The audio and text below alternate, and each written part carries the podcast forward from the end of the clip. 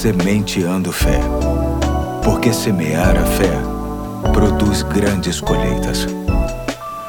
Aqui é o Pastor Eduardo, já é segunda-feira, dia 21 de junho de 2021, e quero chamar sua atenção para mais um convidado muito especial. Vamos ouvi-lo com toda atenção. Olá, aqui é o Pedro Henrique, sou filho do pastor Eduardo, sou membro da Igreja Batista Fonseca. Quero compartilhar com vocês uma mensagem que tem a ver com o texto que se encontra em Mateus capítulo 6, versículo 26, que diz assim: Observe as aves do céu, não semeiam, nem colhem, nem armazenam em celeiros Contudo, o Pai Celestial as alimenta. Não tem vocês muito mais valor do que elas? Nós gostamos muito de pássaros. Aqui em casa temos duas calopsitas, a Kikitinha e o Cebolinha. Nós gostamos muito delas. No nosso quintal sempre apareçam mareitacas, rolinha e beija-flor. Os pássaros têm um lugar muito especial no coração do nosso Deus.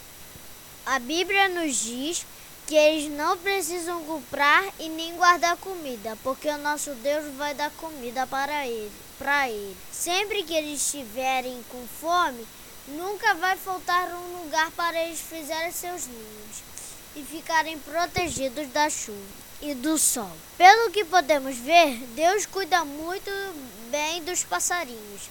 Nós somos pessoas que Deus ama mais ainda do que os passarinhos. Se Deus cuida deles dessa forma, vai cuidar da gente melhor ainda. Só precisamos confiar em Deus, viver todos os dias fazendo a nossa parte, orando, lendo a Bíblia e, e adorando nosso Deus. O valor que temos para Deus é muito maior. Se em algum dia você acordar desanimado, achando que Deus não liga para você, achando que Deus não te ama e que não quer cuidar de você, olhe para o primeiro passarinho que passar na sua frente e procure se lembrar do que a Bíblia nos ensina hoje. Até os passarinhos podem ser uma mensagem de Deus para o seu coração, para que você fique forte e animado para enfrentar os seus problemas. Não esqueça, Deus te ama mais do que qualquer passarinho. Valeu!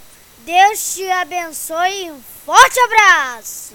Valeu, meu filho Pedro, muito bom, muito obrigado. Deus te abençoe e a todos que estão nos ouvindo, até amanhã, se Deus quiser.